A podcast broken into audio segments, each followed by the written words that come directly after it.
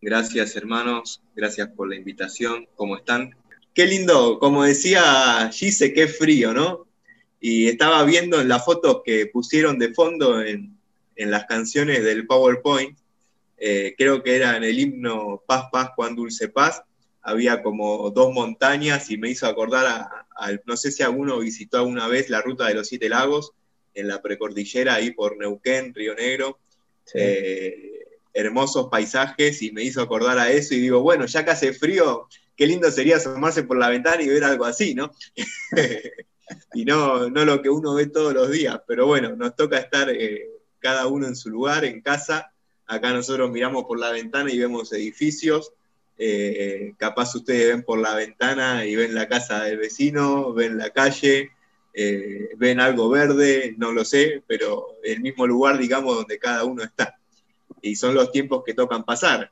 No voy a introducir mucho porque la verdad que la introducción la hemos hecho entre todos durante, eh, desde que empezó la reunión hasta ahora, con lo que se fue diciendo, con lo que se fue hablando, compartiendo, cantando, y no queda mucho por agregar. Eh, estamos en un tiempo, como dijo Gaby, eh, lo dijo por los chicos, pero lo, lo extiendo a los adultos también, donde le estamos poniendo el pecho a las balas y estamos siendo ametrallados con una seguidilla de, situaciones, de cosas que a todas las personas, eh, creo que hoy día en todo el mundo y a la iglesia del Señor también, está pegándole duro. Eh, antes de la pandemia escuchábamos por ahí de la persecución religiosa en, en otros lugares como el mundo islámico, China u otras regiones, donde el cristianismo es perseguido, o estudiábamos acerca de la persecución de la iglesia y de los sufrimientos de los hermanos de, los primeros tiempos, de los primeros siglos en la Biblia, pero ahora nos toca vivir un tiempo en que de una u otra manera la iglesia, la iglesia que nosotros vivimos, en la que estamos, nuestras iglesias locales, están siendo golpeadas de diversas maneras, emocionales, físicas, a través de enfermedades, a través de aislamientos, a través de, esta situación en la que no podemos vernos, saludarnos y recibir el afecto, el cariño y la contención del cuerpo de Cristo. Ya desde antes de la pandemia creo que, la iglesia empezó a ser golpeada eh, en diversas maneras o ideologías y he visto cómo en, en algunas iglesias el Señor se ha ocupado quizás de, quitar de dentro de la iglesia a los que no eran de, como dice la escritura, estaban en medio nuestro, pero no eran de nosotros. Eh, y bueno, ha sido un golpe duro para muchos, y tanto a nivel iglesia como a nivel familiar y a nivel personal. Vamos a hablar un poquito acerca de la vida de Job, vamos a hablar un poquito acerca del sufrimiento. He estado tomando mate hasta recién, terminé cuando, cuando empezó la reunión, no tiene esto que ver con, solo hago un paréntesis, eh, vi que ahí eh, Betty y Gaby estaban con un mate de calabaza, también Sonia y Jorge tienen un matecito dando vuelta por ahí, así que todos los que quieran tomar mate, agarren el mate y agarren la Biblia. No sé si conocen esa canción que dice la Biblia, el mate y el amanecer renuevan mi pasión por él. Así que ya amaneció, tenemos el mate, tenemos la Biblia, vamos a renovar la pasión por Cristo en esta mañana a través ahora de las escrituras, a través de su palabra.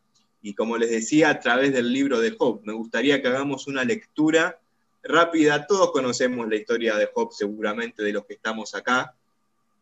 Eh, hasta Sofía y Guille seguramente conocen la historia de Job y no quiero adentrarme mucho ni hacerla muy extensiva, sino tomar algunas cuestiones, algunos puntos, trasladarlos a la realidad que estamos viviendo hoy en día y ver qué la palabra de Dios tiene para enseñarnos.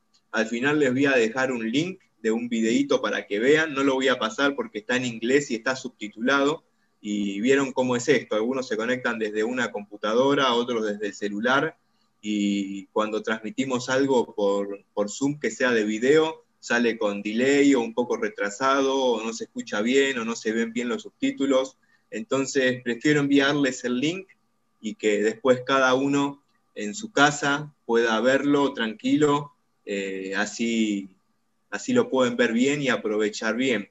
Es un video de 7-8 minutos, es una biografía cortita que les voy a leer también al final como introducción al video, para que al concluir esta predicación de la palabra, ustedes puedan ver y, puedan tomar eh, y sea de bendición para sus vidas el testimonio de una mujer, que les voy a contar quién es, capaz alguno la conoce, capaz alguno no, al final de, de compartirles la palabra del Señor, lo que puso en mi corazón, que habló a mi vida, para compartirles en esta mañana.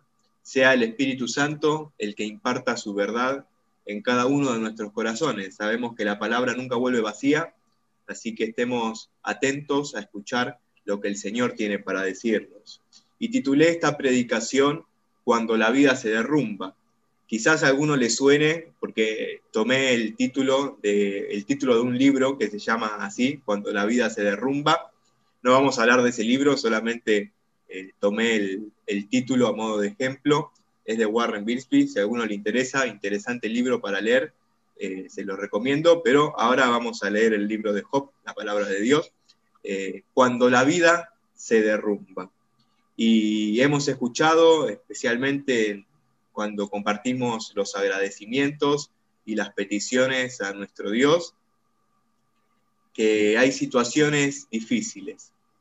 Eh, Vivian hizo un resumen quizás de, todas situaciones difíciles que estamos atravesando, en las que estamos siendo golpeados, pero la mano del Señor aún así nos sigue guardando, nos sigue protegiendo y vamos a ver ahora que sigue cumpliendo su propósito en nuestras vidas. Tenemos que tener siempre presente algo. Dos cosas vamos a tener presentes a lo largo de esta predicación.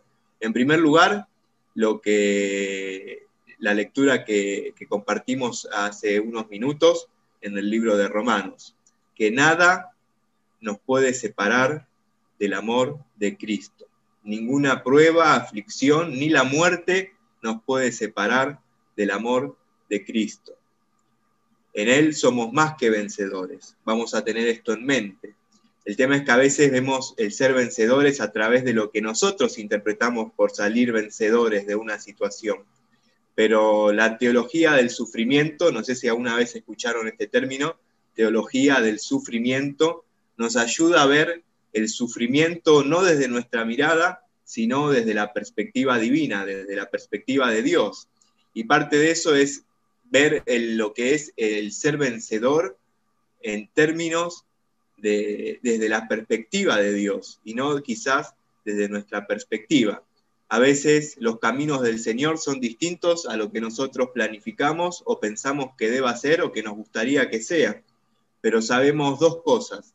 Sabemos que los planes que el Señor tiene para nosotros son más altos que los nuestros. Esto significa que el entendimiento del Señor acerca de nuestra vida es mayor que el que nosotros mismos tenemos acerca de nosotros y de los que nos rodean de los que están a nuestro alrededor, aún nuestra familia, nuestra iglesia, sabemos que los pensamientos de Dios están más altos, que sus caminos son más altos y que su propósito es más alto, que Él ve el panorama completo desde antes de que naciéramos hasta cuando estemos a su presencia, Él ya conoce todas las cosas que deben suceder y que van a suceder. Y sin lugar a dudas, Él está por sobre todo eso. Y otra cosa que debemos tener en cuenta a lo largo de, la lectura que hagamos ahora de su palabra en el libro de Job, es que, como dice Pablo en Filipenses, el que comenzó en nosotros la buena obra, ¿quién puede terminar ese versículo? A ver, ¿quién lo conoce? Acá me, me tira letra Denise. La perfeccionará. El que comenzó en nosotros la buena obra, la perfeccionará hasta el día de Jesucristo o sea, hasta que Cristo venga o hasta que nosotros vayamos con Él. Él que ya comenzó una obra en nuestras vidas el día que lo recibimos en nuestro corazón y hemos sido salvos, el día que nos entregamos a su salvación, que por fe recibimos el regalo de la vida eterna, que fuimos perdonados, limpiados de nuestros pecados, y el Señor nos ha dado nueva vida, nos ha hecho hijos suyos, como dice Juan, a todos los que le recibieron, a los que creen en su nombre, les dio el derecho de ser llamados hijos de Dios. Desde que somos hijos de Dios hasta que partimos a su presencia, vivimos en un proceso de perfeccionamiento continuo. Y parte de ese perfeccionamiento, nadie es perfecto acá, eh, ninguno de los que estamos acá somos perfectos, no importa cuántos años de creyente o no creyente tengamos, nadie es perfecto. Estamos todos en un proceso y vamos a ser perfectos cuando estemos en la presencia del Señor y le veamos cara a cara. Ahí sí vamos a ser perfectos. Mientras estemos acá en la tierra, somos imperfectos. Y estamos en un proceso en el que el Señor nos va perfeccionando cada día. Y parte de ese perfeccionamiento incluye el sufrimiento. Por lo tanto, el sufrir en esta vida es algo que forma parte de la voluntad de Dios para perfeccionarnos. Y vamos a ver algo más que dice el libro de Romanos antes de lo que nos leyó la hermana, que eh, les voy adelantando, dice que a los que a Dios aman, todas las cosas ayudan a bien, incluso el tiempo de sufrimiento. Al comienzo de la iglesia, durante las persecuciones, fue la persecución lo que propició el crecimiento y la expansión del Evangelio. Por lo tanto, de una u otra manera, el sufrimiento Dios puede hacer de que algo malo se torne en bendición para nuestras vidas, por más difícil que sea para nosotros. Cuando miramos hacia atrás, podemos ver esto hecho una realidad. Vamos a comenzar en el libro de Job. Vamos a ver tres cosas. Tres cosas a lo largo del libro de Job. Rápidamente, no voy a tomar mucho tiempo. Cosas concretas, concisas y prácticas para el tiempo que nos toca vivir. Un tiempo de que eh, quizás hoy, eh, ayer y hoy podemos decirle que a, a las enfermedades, a la pandemia, a todo lo que eso implica, el no poder vernos, quizás el no poder despedir a un hermano tras su partida. En la iglesia de Avellaneda Norte, eh, donde nací espiritualmente y, crecí en la fe, eh, unos miembros fundadores, muy amigos de, mis abuelos, yo soy tercera generación de, creyente en mi familia y junto con otra familia casi fundadores de, Avellaneda Norte, la iglesia bautista ya, eh, también llegaba a la tercera generación eh, la amistad y mis abuelos eran amigos de unos abuelos, de unas amigas mías de allá, y eh, fueron los que iniciaron casi con la obra allí, allí en la iglesia. Bueno, mis abuelos ya partieron a la presencia del Señor hace tiempo, pero durante esta pandemia partió este eh, matrimonio de ancianos, casi con unas semanas de diferencia uno del otro. Fue un golpe duro para la iglesia de Avellaneda Norte y fue también un golpe duro para mi vida, porque el no poder despedirme, el no poder eh, ir a, abrazar a, a, mis amigos, familiares de ellos, casi como familia mía también, ha sido muy triste y son cosas que nos golpean y que impactan en nuestra vida. Mismo el hecho de no congregarse, ver que luego hermanos dejan de sumarse a las reuniones por Zoom, o por Facebook o, por donde se transmita y que salen de los grupos de WhatsApp y que cortan con la comunión en la iglesia. Es triste verlo también. Eh, bueno, no sé si, si, acá en Montegrande sucede, pero conozco de, otras iglesias que sí, y la verdad es que somos todos una misma iglesia, eh, la iglesia del Señor Jesucristo, no importa la localidad en la que estemos, y todos nos dolemos cuando el cuerpo, alguna parte del cuerpo se duele. Eh, pero a través de esto sabemos que la iglesia es del Señor, que nuestras vidas son del Señor y que Él es el que guía y que va a cumplir su propósito y que sin lugar a dudas, como decíamos, en este proceso de perfeccionamiento vamos a ser pulidos y ya estamos siendo pulidos. Eh, dice Santiago que tenga su tiempo hasta que se cumpla y sea perfecto. Ahora lo vamos a ver bien. Pero en este tiempo que estamos viendo, quizás donde las malas noticias nos golpean, vamos a ver el primer punto de la historia de Job, que seguro ya conocen, no la vamos a ver en profundidad, pero sí vamos a tomar algunos pasajes. Y el primer punto es la noticia o las noticias.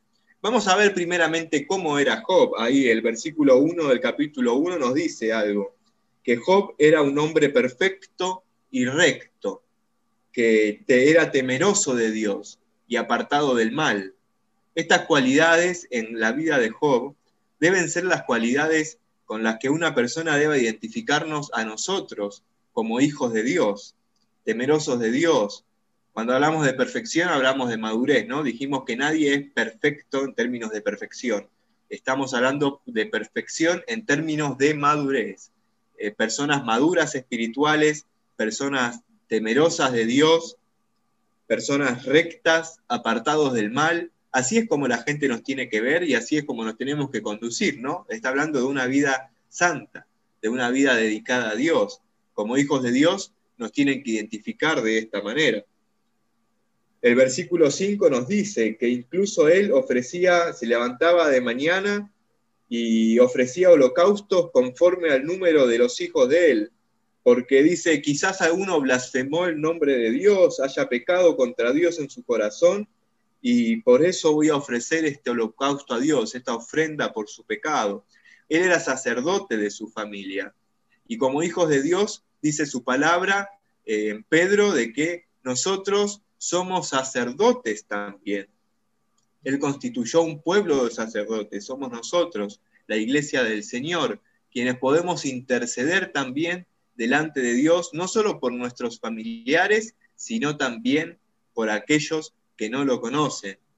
Eh, nos comentaba ahí que, durante el tiempo de las oraciones, que se habían mandado mensajitos para orar por uno, por otro. Qué lindo eso. Como dice Pablo, oremos los unos por los otros. Así es como la iglesia se sostiene en oración. Qué lindo eso. Es una gran bendición poder orar unos por otros. Pablo siempre decía en sus cartas, Pablo el apóstol, oren por mí y oren unos por otros. Oren sin cesar, oren en todo tiempo.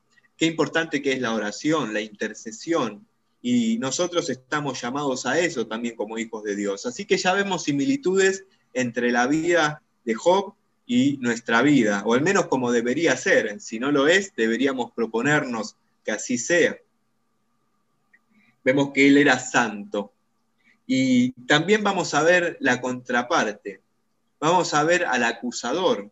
Luego ahí seguidito en el versículo 6, el panorama en el libro de Job cambia y nos muestra de un acontecimiento en la esfera celestial, en la esfera espiritual, en la esfera divina, del que Job no tenía conocimiento.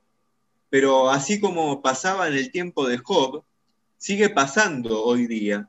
Y muchas veces no tenemos conocimiento y no nos percatamos del mundo espiritual, pero el mundo espiritual allí está y a diferencia nuestro no duerme, sino de que eh, día y noche se mueve sin descanso. Y así como el Señor manda a sus ángeles a guardarnos, el diablo anda como león rugiente buscando a quien devorar. Y en medio de las situaciones difíciles que estamos atravesando como iglesia, como sociedad que ya hemos mencionado, Satanás anda como león rugiente buscando a quien devorar. Guarda si ruge, porque el león rugiente no ruge cuando acecha a su presa, porque se le escapa. Cuando ruge es cuando ya la cazó. Debemos tener cuidado con eso. El león rugiente ruge cuando ya cazó a su presa. Y la palabra de Dios nos dice que tenemos que tener cuidado con eso. No caigamos en sus garras, no dejemos que nuestra fe flaquee, aún en medio de la situación difícil, porque es cuando el diablo busca ocasión para hacer tropezar a los hijos de Dios, para hacer alejarlos de su presencia. Y dice acá con respecto a Job, él estaba ahí, eh, dice el versículo 6, que un día vinieron a presentarse delante de Jehová los hijos de Dios. Cuando habla de hijos de Dios, está hablando de los ángeles, entre los cuales vino también Satanás. Y acá vemos algo muy interesante que no podemos dejar pasar por alto. Y si alguno quizás eh, ya lo tiene en cuenta, está bueno siempre recordarlo. No solo los ángeles de Dios se presentan ante Dios a rendir cuenta, sino también los ángeles caídos se presentan delante de Dios a rendir cuenta. Y entre los ángeles caídos está Satanás, que se presenta delante de Dios a rendir cuenta. Pero no solo rinde cuentas de lo que hace, sino también que hace algo más, y es acusar. Satanás en realidad no es el nombre del diablo. Este ángel caído se llama Lucifer. Satanás es una palabra que significa adversario. Y la Biblia lo identifica a Lucifer de esta manera, como el adversario, como el que viene y se presenta en contra de Dios y en contra de los hijos de Dios. Y dice que Satanás le dijo a Dios, eh, perdón, Dios le dijo a Satanás, ¿de dónde vienes? Y Satanás le dice, de rodear la tierra y de andar por ella. Y Jehová dijo a Satanás, ¿no has considerado a mi siervo Job, que no hay otro como él en la tierra, varón perfecto y recto, temeroso de Dios y apartado del mal? Respondiendo Satanás a Jehová, dijo, ¿acaso teme Job a Dios de balde? O sea, a un Dios que le da todo servido en bandeja. ¿No le ha cercado alrededor de él y a su casa y a todo lo que tiene? Claro, no, no están tus ángeles cuidándolo para que ni, ni yo ni mis demonios lo puedan atacar. ¿No tiene él tu protección? Claro, así es fácil servirte, le está diciendo básicamente Satanás a Dios. Al trabajo de sus manos has dado bendición, por tanto sus bienes han aumentado sobre la tierra. Pero extiende ahora tu mano y toca todo lo que tiene, y verás si no blasfema contra ti en tu misma presencia. Claro, Job había sido bendecido por Dios, sus riquezas habían multiplicado. Tenía una familia y esa familia era una familia bendecida, tenía hijos, tenía esposa, tenía siervos, tenía eh, propiedades, tenía ganado, tenía riqueza. Eh, eh, el ganado se, medía como un símbolo de riqueza en aquella época. Cuanto más ganado tenía, más rico eras. Él, claro, era un hombre próspero, tanto en lo material como en lo espiritual. Y en los tiempos buenos es fácil servir a Dios, pero Satanás dice, a ver si en los tiempos malos también te sirve. Y el tiempo malo tiene que llegar, ¿Por qué? Porque es necesario que en el proceso de perfeccionamiento en el que estamos llegue el tiempo de prueba. Porque es a través de la prueba donde la fe es fortalecida. No hay otra manera. Es así. Y bueno, entonces dijo Jehová a Satanás en el versículo 12, He aquí todo lo que tiene está en tu mano, solamente no pongas tu mano sobre él. Y salió Satanás de delante de Jehová. Entonces, ¿qué es lo que hace Satanás? Lo que hace es destruir, derribar.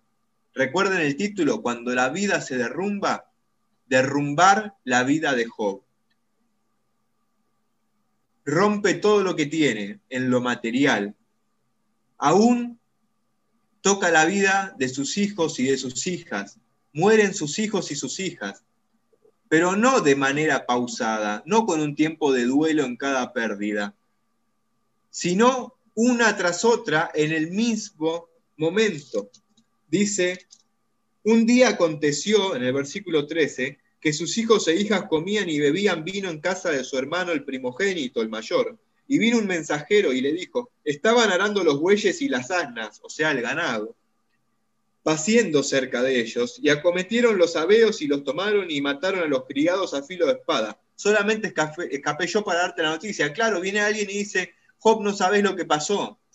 Todo tu ganado, todos tus criados acaban de morir. Aún estaba hablando cuando vino otro que dijo, fuego de Dios cayó del cielo, quemó las ovejas y a los pastores y los consumió. Seguían muriéndose propiedades y personas que servían a Job. Solamente escapé yo para darte la noticia. Y mientras hablaba, viene otra mala noticia. Los caldeos hicieron tres escuadrones, arremetieron contra los camellos y se los llevaron, mataron a los criados a filo de espada. Entre tanto que hablaba vino otro, tus hijos y tus hijas. Y acá pasamos de lo material a lo familiar. Tus hijos y tus hijas estaban comiendo y bebiendo, y un gran viento vino, azotó las cuatro esquinas de la casa, cayó sobre los jóvenes y murieron solamente escapé yo para darte la noticia. Entonces Job se levantó, rasgó su manto y rasuró su cabeza, se postró en tierra, como decía Rubén hoy, y adoró. Vamos a ver ahora lo que dijo. Pero recuerden este primer punto que sacamos de la vida de Job y la traemos a nuestra vida. Las noticias. Cuando llegan las buenas noticias, todos nos alegramos. Pero cuando llegan las malas noticias, a veces suena el teléfono y sabemos que puede ser una mala noticia y nos da miedo atender. O llega, o suena, mejor dicho, quizás hoy día ya no llama tanto por teléfono. Podemos decir, llega un audio de WhatsApp o un mensajito de WhatsApp y tenemos miedo de escucharlo o de leerlo porque puede ser una mala noticia. Y acá a Job le llegó una tras otra, los mensajeros anunciando estas malas noticias, y de repente su vida se derrumbó sobre él mismo. Y no, no te pasa a veces que en este tiempo las malas noticias llegan de tal manera que parece que nuestra vida se derrumba a nuestro alrededor y no sabemos cómo sostenernos, cómo seguir en pie.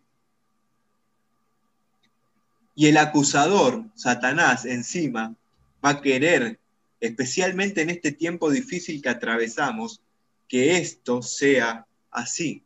Como les decía, no es algo que sucedió en la época de Job hace unos cuantos años, sino que es algo que sucede hoy en día y va a seguir sucediendo hasta el fin de los tiempos. Les voy a leer en Apocalipsis, si quieren buscarlo o anotarlo, si no, simplemente pueden escuchar. Apocalipsis 12, el versículo 10 dice lo siguiente. Entonces oí una gran voz en el cielo que decía, ahora ha venido la salvación, el poder y el reino de nuestro Dios y la autoridad de su Cristo, porque ha sido lanzado fuera el acusador de nuestros hermanos, el que los acusaba delante de nuestro Dios día y noche. Está hablando de cuando Satanás va a ser lanzado al lago de fuego para siempre. ¿Y cómo se refiere a Satanás? ¿De qué manera? Como el acusador. Ha sido lanzado fuera, el acusador de nuestros hermanos, que los acusaba delante de Dios día y noche. Quiero decirte de que Satanás hoy está acusándote y acusándome delante de la presencia de Dios. Está diciéndole todo lo malo que hacemos, todos nuestros pecados. Está metiendo púa, por decirlo de alguna manera, para hacernos caer, para hacernos tropezar y alejar de la presencia de Dios. Y hasta que el diablo sea derrotado, va a seguir acusando. Él es el acusador de los hermanos, es el acusador. Pero sabemos que aparte del acusador, en la presencia de Dios, en la corte celestial, tenemos también a nuestro abogado, a Jesucristo. Y gracias a Dios que no nos ve a través de las acusaciones de Satanás, sino que nos ve a través de su Hijo Jesucristo, en quien fuimos lavados de nuestros pecados, en quien tenemos vida eterna, quien es nuestra cabeza como cuerpo, como iglesia, en el que estamos y en el que somos, dice su palabra. Gracias a Dios por nuestro abogado defensor, que es Jesucristo. Entonces, en esta seguidilla de noticias, que así como lo fue para Job, también lo puede ser para nuestras vidas, vemos cómo Dios sigue siendo Dios. Y lo vamos a ver ahora con el otro punto, que es el propósito. A veces nos preguntamos, ¿por qué la mala noticia llega a mi vida? ¿Acaso merezco yo esto cuando llega el tiempo de prueba, el tiempo malo? ¿Te lo preguntaste alguna vez? Yo me lo pregunté y no está mal el por qué. Todos reaccionamos frente a una situación difícil, frente a la prueba, de manera diferente. Yo les cuento algo personal. El año pasado, cuando comenzó la pandemia, a mí me pegó de una manera particular. Al principio no me di cuenta, pero a medida que las semanas de confinamiento fueron pasando, el trabajo se volvió más difícil, llegaron dudas, incertidumbres, y tuve un ataque de estrés y una situación muy difícil en el trabajo, que tuve que atravesar y que tuve que sobreponerme, y llevó unos meses poder superar esa situación. Pero el Señor estuvo conmigo y pude salir adelante y pude aprender, porque esa situación sacó a luz otras cosas que tenía que resolver en lo personal. Y que quizás si eso no se daba, que al principio parecía algo malo, si eso no se daba, y encima de decir, miércoles, estoy disfrutando de mis primeros meses de casado junto a mi esposa, podemos aprovechar esta pandemia como una luna de miel extendida y en vez de disfrutarlo, me agarra un pico de estrés.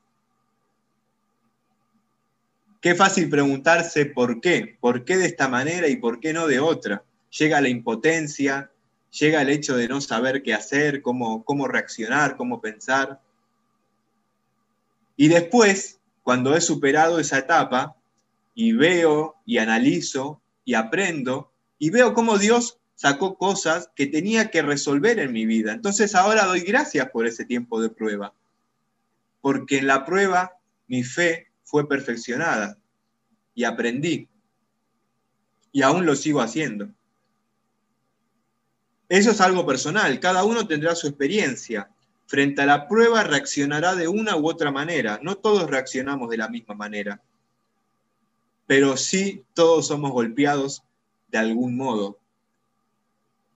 Y es fácil preguntarse por qué. Y es fácil también querer no preguntarnos por qué. ¿Cuántas veces se ha dicho y se ha escuchado, especialmente en nuestro ámbito cristiano, no, ¿cómo le vamos a decir a Dios por qué? Yo no veo nada de malo en decirle a Dios por qué. Es más, yo creo que en el tiempo de prueba tenemos que preguntarle a Dios por qué. No es soberbia preguntarle a Dios por qué, si lo hacemos en humildad. Cuando yo atravieso un tiempo de prueba, yo le pregunto a Dios por qué. Porque sé que la prueba tiene un propósito. Entonces quiero saberlo. Porque si yo sé en qué estoy siendo probado, entonces quiero ser aprobado. Pero cuando le pregunto a Dios por qué, Dios, permitís esto en mi vida, también le digo que hasta que no salga aprobado de la prueba, la prueba no se vaya. Porque si voy a pasar por la prueba, no quiero desaprobar, yo quiero aprobar. No sé si alguno está estudiando, o, bueno, los chicos seguro, ahí Sofi y Guillermo seguro.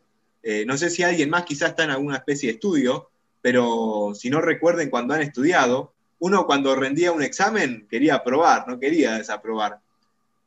Bueno, yo cuando voy a un examen del profesorado, quiero aprobarlo, no quiero desaprobarlo. Me presento para aprobar, no me presento para desaprobar. Me preparo, estudio para aprobar. Bueno, cuando mi fe es puesta a prueba en la vida cristiana, también quiero ser aprobado. No quiero pasar por el tiempo de sufrimiento y que todo siga después como si nada. Si hay algo que debo aprender, entonces quiero aprenderlo. No importa cuán doloroso sea, hay algo que tengo presente y que debemos tener presente, que no vamos a ser probados más allá de lo que podamos soportar. Dios no va a permitir que nos pase algo que no podamos soportar. Si somos probados en algo, por más duro que parezca, cuando todo se derrumba a nuestro alrededor, si Dios lo permite, lo va a permitir hasta el punto en que podamos soportar.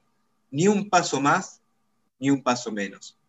Es ahí al límite cuando nuestra fe es perfeccionada, cuando el horno arde en lo más intenso, es que la escoria sale para que el oro brille y reluzca, para que nuestra fe resplandezca, para que todo lo que esté mal sea quitado en este proceso de perfeccionamiento. Entonces, en el versículo 21 Dijo Job, desnudo salí del vientre de mi madre y desnudo volveré allá. Jehová dio y Jehová quitó. sea el nombre de Jehová bendito. En todo esto no pecó Job, ni atribuyó a Dios despropósito alguno. Y quiero tomar esta palabra, despropósito, o sea, algo sin propósito. Job no atribuyó nada de lo que le pasaba a Dios que sea sin propósito. Por el contrario, sabía que había un propósito en esto. Y esto podemos verlo en el libro de Romanos. Romanos 8, el 28, como les decía hace un ratito, dice, y sabemos que a los que aman a Dios, o sea, a los creyentes, a nosotros, todas las cosas, las buenas y las malas, Jehová dio, Jehová quitó, dijo Job. Todas las cosas ayudan a bien. Esto es, a los que conforme, o sea, a los que están en armonía con algo. ¿Con qué? A su propósito. A los que conforme a su propósito son llamados. ¿Te das cuenta? El propósito de Dios atraviesa cada área de nuestras vidas. Fuimos llamados como hijos suyos. Fuimos llamados a ser hijos suyos. Respondimos a su llamado y ahora su propósito atraviesa cada área de nuestras vidas. Hay que saber algo, que en todo este proceso Dios es soberano. Dios nunca deja de ser soberano. En la prueba más difícil, en la prueba más dura que podamos atravesar, Dios nunca deja de ser soberano. Y para un hijo suyo no hay nada que suceda que se escape de su mano. Hay una frase famosa, quizás alguno la conoce, quizás alguno no, que dice que somos inmortales hasta que Dios nos llame a su presencia. Claro, Él sabe cuándo nacemos y sabe cuándo vamos a morir. Pablo anhelaba ir a la presencia de Dios, o sea, morir. Pero dice, por más que yo quiera ir a la presencia de Dios, también tengo el deseo de quedarme acá en la tierra para servir a ustedes, o sea, a la iglesia, para cumplir con el propósito que Dios le había dado. Todos tenemos un propósito, y la muerte y la vida están en manos de Dios. Por lo tanto, no hay nada, por más difícil que sea, que atravesemos, que se escape de sus manos. Por eso debemos preguntarnos por qué. Porque Dios no va a ocultar su propósito de nosotros. Si hay algo que debamos aprender, Él nos lo va a mostrar. Si hay algo que tengamos que obedecer, que cumplir, que servir, Él nos lo va a decir. Él cumplirá, dice la Escritura, su propósito en mí. Y eso no depende de nosotros, depende de Dios. Si algo permite Él en nuestras vidas, por más difícil que sea, debemos descansar en su soberanía, en que nuestras vidas no se escapan de su control. Esto es muy difícil y es muy importante, descansar en la soberanía de Dios aún en medio de la tormenta. Y a nosotros se nos suma el ciclón de, esta, de estos días. Tenemos que sacarnos el miedo al porqué.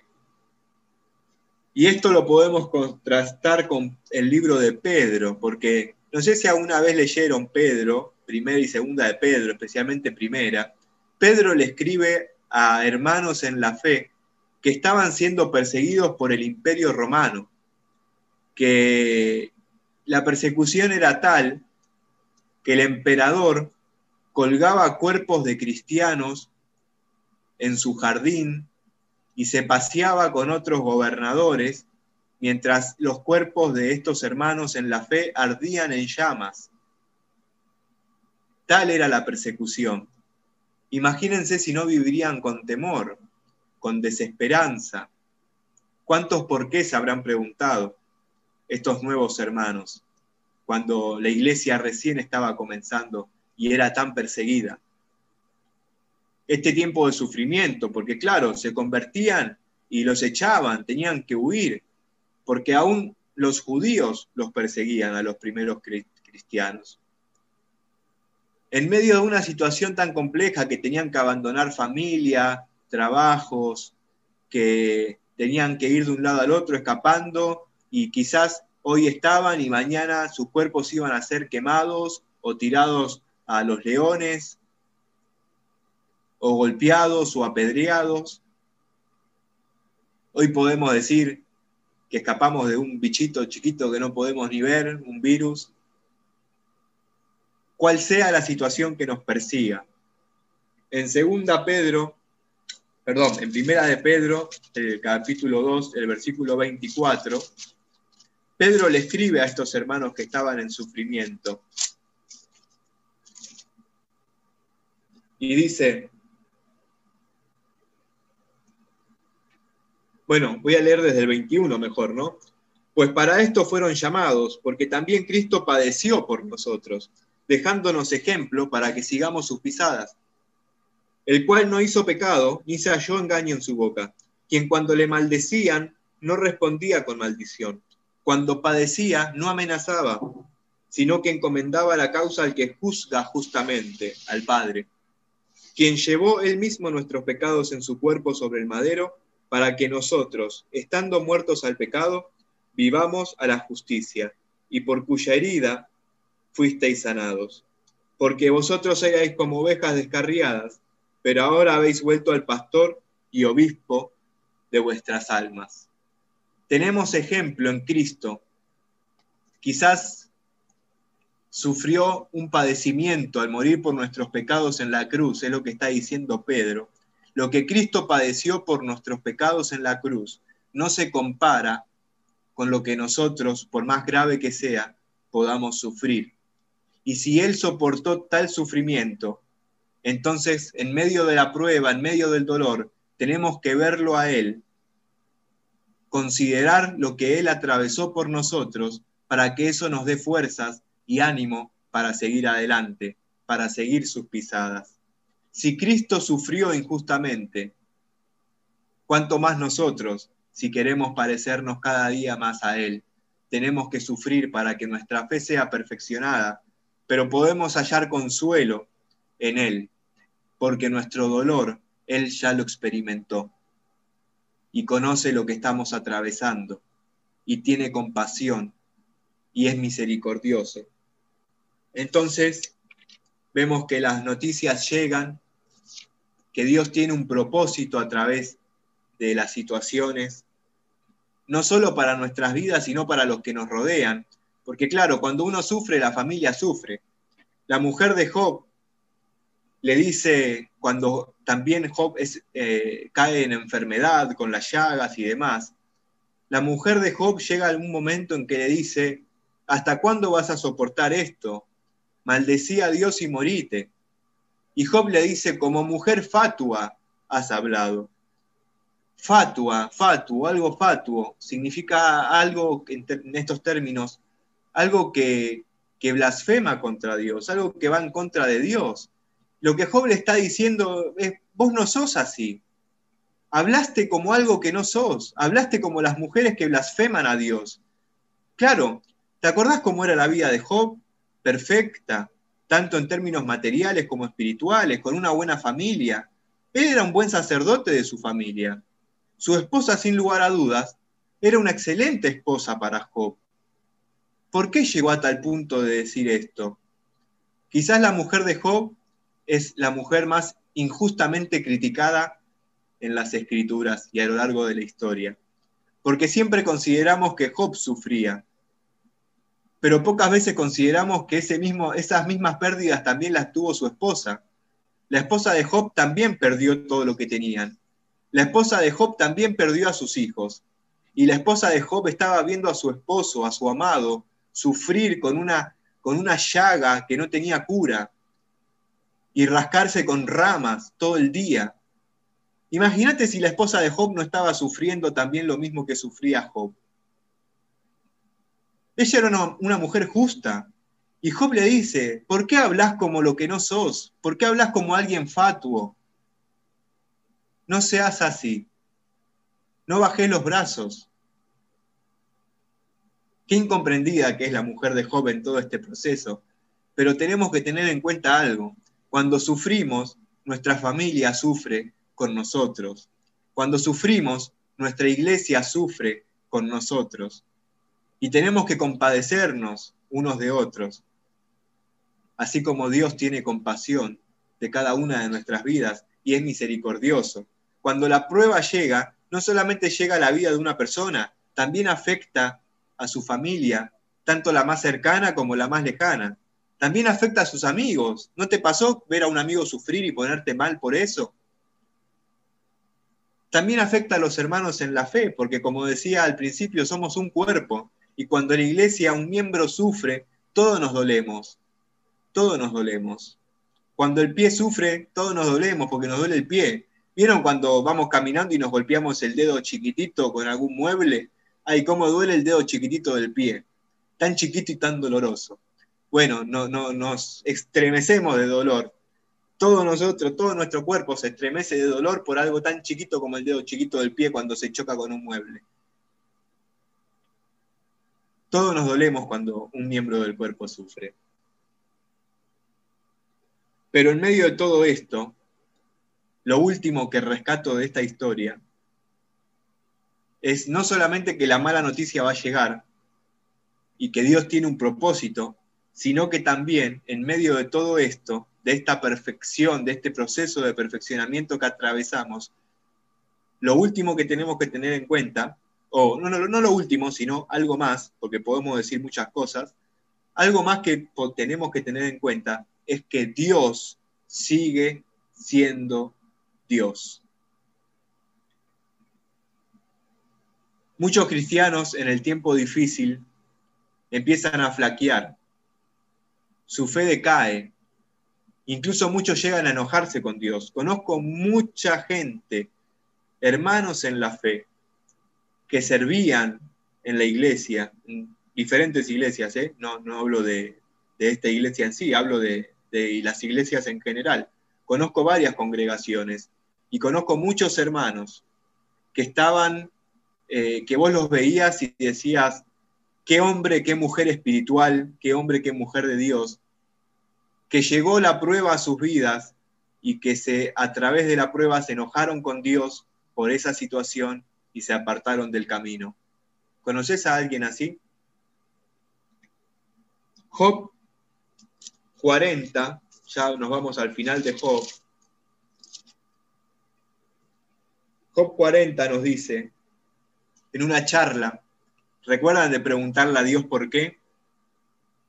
En una charla de Job con Dios le dice, además respondió Jehová a Job y dijo, ¿es sabiduría contender con el omnipotente?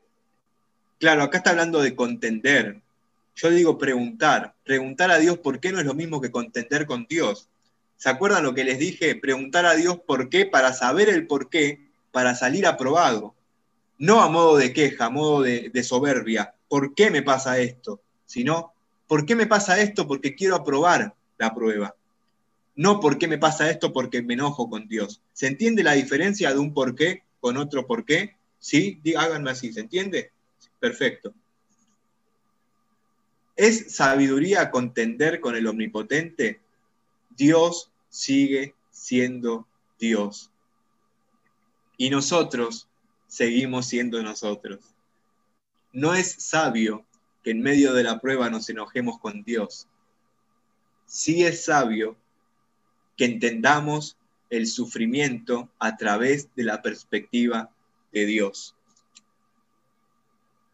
El que disputa con Dios responda a esto, continúa diciendo. Entonces respondió Job a Jehová y dijo, he aquí que yo soy vil. ¿Cómo, Job? ¿No eras perfecto? ¿No eras justo? ¿No eras santo? ¿No eras temeroso de Dios? Y ahora decís que sos vil. Claro, por más bueno que cada uno sea, cuando se ve delante de la santidad de Dios, seguimos siendo pecadores, porque estamos en este proceso de perfeccionamiento hasta que estemos delante de su presencia.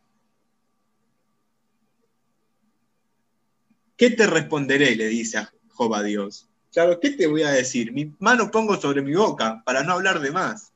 Una vez hablé, mas no responderé. Aún dos veces, mas no volveré a hablar. Claro, Job estaba entendiendo entendiendo que, entendiendo el propósito de la prueba.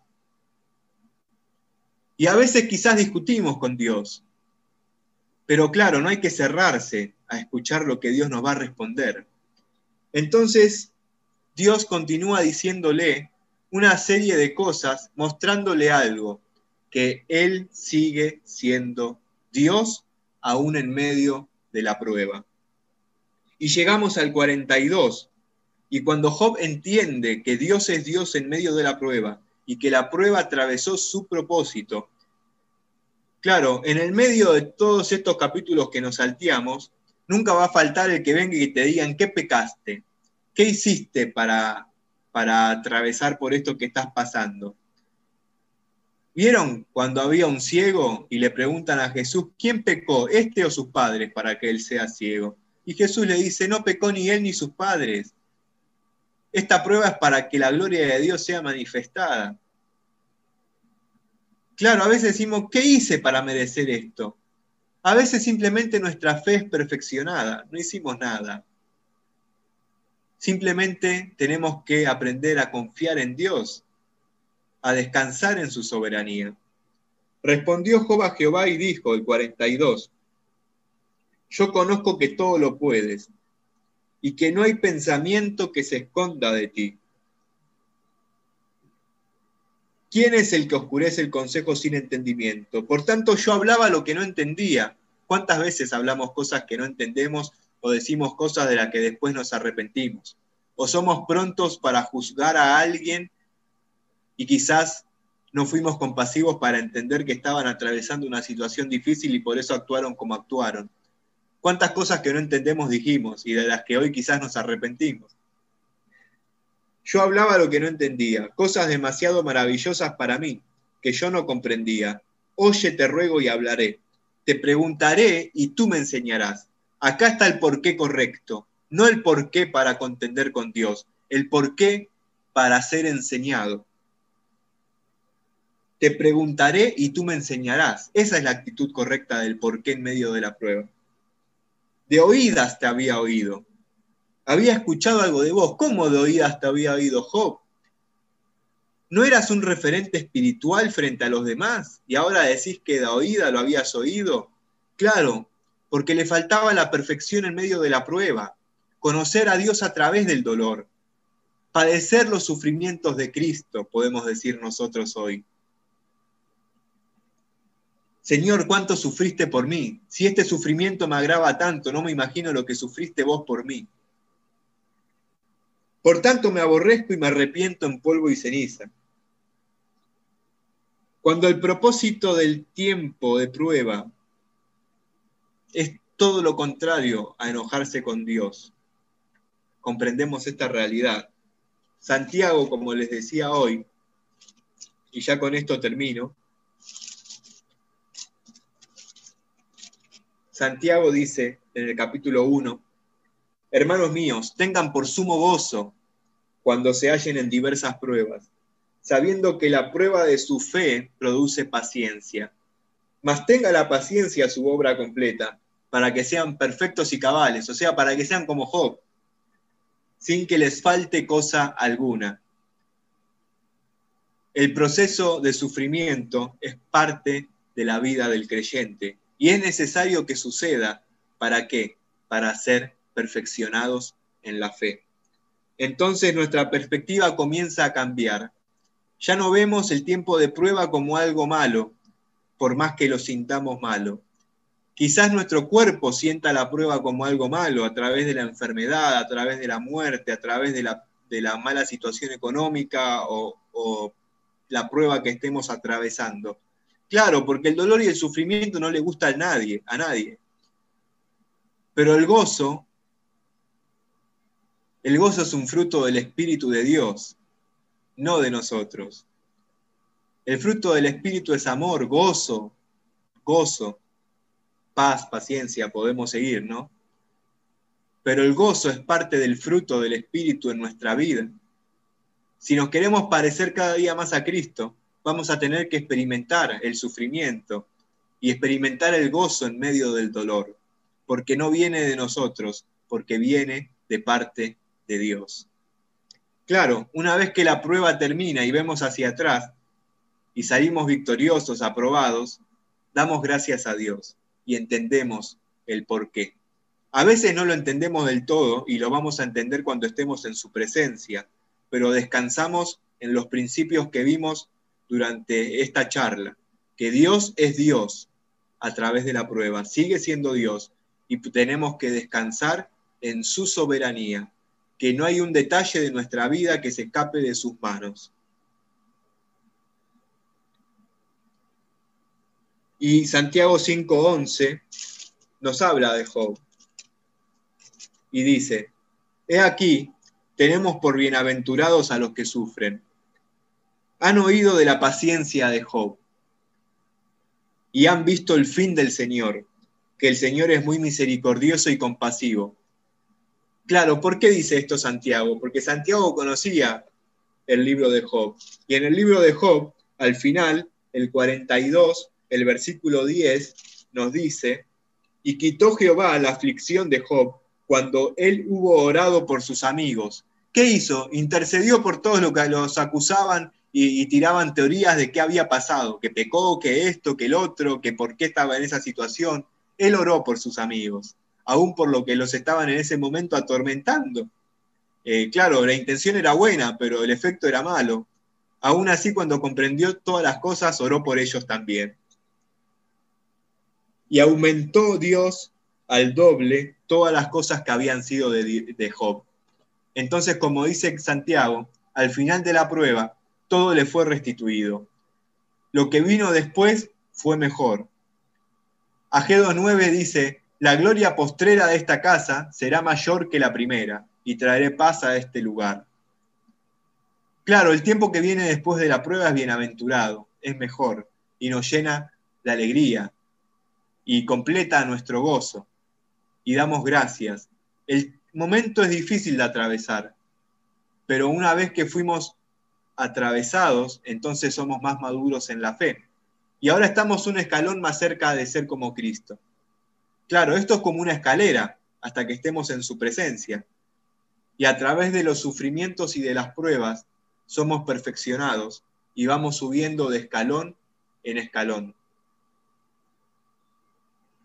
De una u otra manera, Quizás algunos algo más fuerte, en otros algo más leve, pero Dios sabe en qué trabajar en nuestras vidas.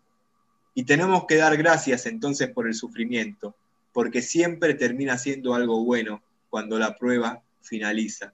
Nuestra fe es perfeccionada y somos cada día más como el Señor Jesucristo.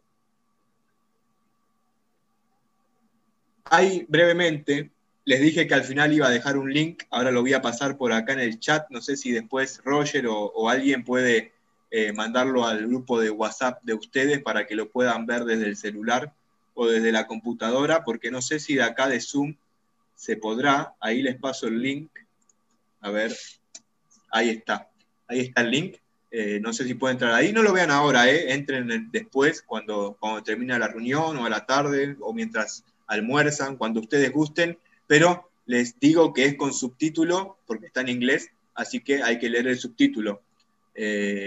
Pero son solo siete minutos y es una biografía que no tiene desperdicio. Nos habla acerca de una persona que se llama Johnny Erickson Tada. Quizás alguien la conozca. Brevemente, en resumen de su biografía, voy a leerles algo. Cuando era adolescente, Johnny Erickson Tada amaba la vida. Le gustaba montar a caballo, el tenis y le encantaba nadar. Un fatídico día de verano, en julio del 67, todo cambió. Mientras estaba en una playa, se sumergió en la bahía de Chesapeake sin saber que era poco profunda. Se rompió el cuello, una fractura entre, entre la cuarta y la quinta vértebra. Ahora, o sea, después de ese suceso, era una tetrapléjica, paralizada desde los hombros hacia abajo. Mientras que sus amigos estaban ocupados preparándose para ir a la universidad, ella estaba luchando por su propia vida y por tener que aceptar el hecho de que tendría que vivir el resto de su vida en una silla de ruedas. La rehabilitación de Johnny no fue fácil. Para los próximos dos años luchó muy duro. Se enojó, luchó con la depresión, tenía pensamientos frecuentes de suicidio. no podía entender cómo Dios podía dejar que esto le pase a ella. Participó en la rehabilitación de varios programas que le enseñó a vivir con su discapacidad y que la sumergió en la palabra de Dios, volviéndola en algo espiritualmente fuerte. Desde entonces, su vida ha sido una vida de éxito. Ha escrito 14 libros, grabado varios discos musicales, protagonizó una de las principales autobiografías en una película y está activamente involucrada como defensora de los discapacitados. Durante sus dos años de rehabilitación aprendió a pintar con un pincel entre los dientes y más tarde comenzó a vender su, obra de arte. Escribió sus experiencias en un libro que es un bestseller. Luchó contra la cuadriplegia, contra la depresión. Se hizo una película de esa autobiografía. Lanzó un segundo libro que se llama Un Paso Más en el 78. Fundó en el 79 Johnny and Friends, que es una organización para el ministerio cristiano en la comunidad de la discapacidad en todo el mundo. Esta organización se convirtió en el 2006 en un centro internacional de la discapacidad. Se casó con Ken Robertson. Juntos recibieron el premio honor, eh, bueno, es un apellido en inglés, McQuilkin, es un premio por el amor valiente de un matrimonio para mantener el pacto. Después su marido se jubiló y en el 2004 empezaron a trabajar juntos. Hoy día son miembros permanentes de la Junta Internacional Directiva de este ministerio, Johnny and Friends. Tienen programas radiales. Estuvieron también en una revista del Ejército de Salvación. Estuvieron en varios programas de, de, de entrevistas populares en Estados Unidos. Y su ministerio abarca a cientos de países alrededor del mundo. Dios tomó la vida de esta mujer, que hoy día sigue en silla de ruedas y que la van a poder ver en el video que les pasé el link, y hizo de su sufrimiento una herramienta de servicio. ¿Y qué es lo que hace? Bueno, ayuda a las iglesias alrededor del mundo a trabajar con hermanos con discapacidad. Ayuda a comprender la discapacidad. ¿Por qué Dios permite que eh, tal persona pase por tal situación? ¿Por qué Dios permitió este accidente que me dejó en silla de ruedas? ¿Por qué Dios permitió esta enfermedad? ¿Por qué Dios permitió esto? Eh, y ayuda a entender el propósito de Dios a través de la prueba. Ayuda a que la iglesia trabaje con esto incluyendo a toda la sociedad en esta labor. Trabaja también con varios centros de rehabilitación a lo largo del mundo. Ella pudo haberse quedado en la depresión y en la soledad. Sin embargo, entendió a través de la palabra de Dios que en medio de su dolor y de su sufrimiento, Dios tenía un propósito y ayudó a otras personas que estaban en su misma situación a poder llegar a la salvación en Cristo y a poder cumplir el propósito que Dios tiene con cada una de nuestras vidas, sin importar nuestra condición, porque Dios no hace acepción de personas. Aún a través del dolor más fuerte, porque algo que cuenta en el video es que ella hoy sigue sufriendo y que cada día tiene dolores en su cuerpo. Sin embargo, en vez de quedarse en el dolor, el dolor la hace más fuerte para seguir adelante y cumplir con lo que Dios le mandó en esta tierra. Es muy conmovedora la historia y nos hace pensar y reflexionar mucho. No importa qué tan grave o qué tan leve sea lo que atravesemos, Dios tiene un propósito.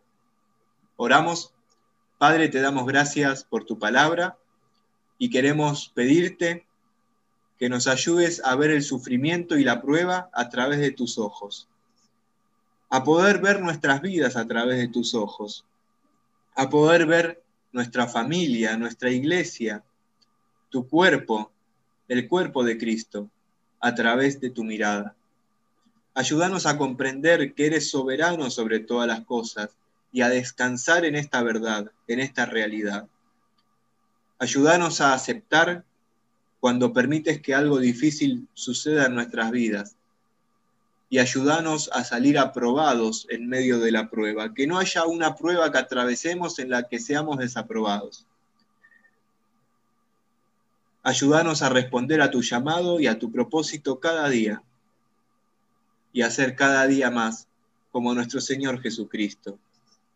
Te damos gracias, Señor, porque sabemos que aún en la prueba más difícil no nos vas a abandonar, sino que tu Espíritu nos acompaña cada día, mora en nosotros, y a través del fruto de tu Espíritu podemos salir victoriosos de cualquier situación. Gracias, Señor, porque sabemos que aunque hoy atravesemos pruebas duras, tú vas a cumplir tu propósito en nuestras vidas. Danos sabiduría para entender todas las cosas y danos de tu compasión, de tu bondad y de tu misericordia para dolernos con los que se duelen, para llorar con los que lloran, para sufrir con los que sufren, para ponernos en los zapatos de los demás y poder reflejar tu amor, tanto para el que se duele, poder consolar con el consuelo que tú nos das, poder ser consolados para poder también consolar a otros. Para poder llevar también a los que no te conocen y atraviesan por tiempos de dolor a tus pies para que puedan conocerte y alcancen primeramente la salvación. Y en segundo lugar, el propósito y la paz que solo tú puedes dar. Paz aún en medio de la tormenta, como estábamos cantando. Te adoramos, Señor, aún en los momentos difíciles, reconociendo que estás sobre todo, que no somos nada sin ti, que te necesitamos cada día. Te alabamos, Señor, aún en medio de las dificultades, porque tú eres nuestro Dios y no existe bien para nosotros fuera de ti. Te damos gracias, Señor, por tener cuidado de nosotros, por mandar a tus ángeles a que nos guarden, por no permitir que no suceda nada malo y que se escape de tus manos, y saber que si algo permites es con un propósito. Te damos gracias, Señor, por cuidar y guardar nuestras vidas. En el nombre de Jesús, te agradecemos también por la vida eterna. Padre, oramos y dejamos todo en tus manos. Dejamos nuestras vidas, dejamos el tiempo que corre y dejamos cada ser querido a tus pies. En el nombre de Jesús. Amén.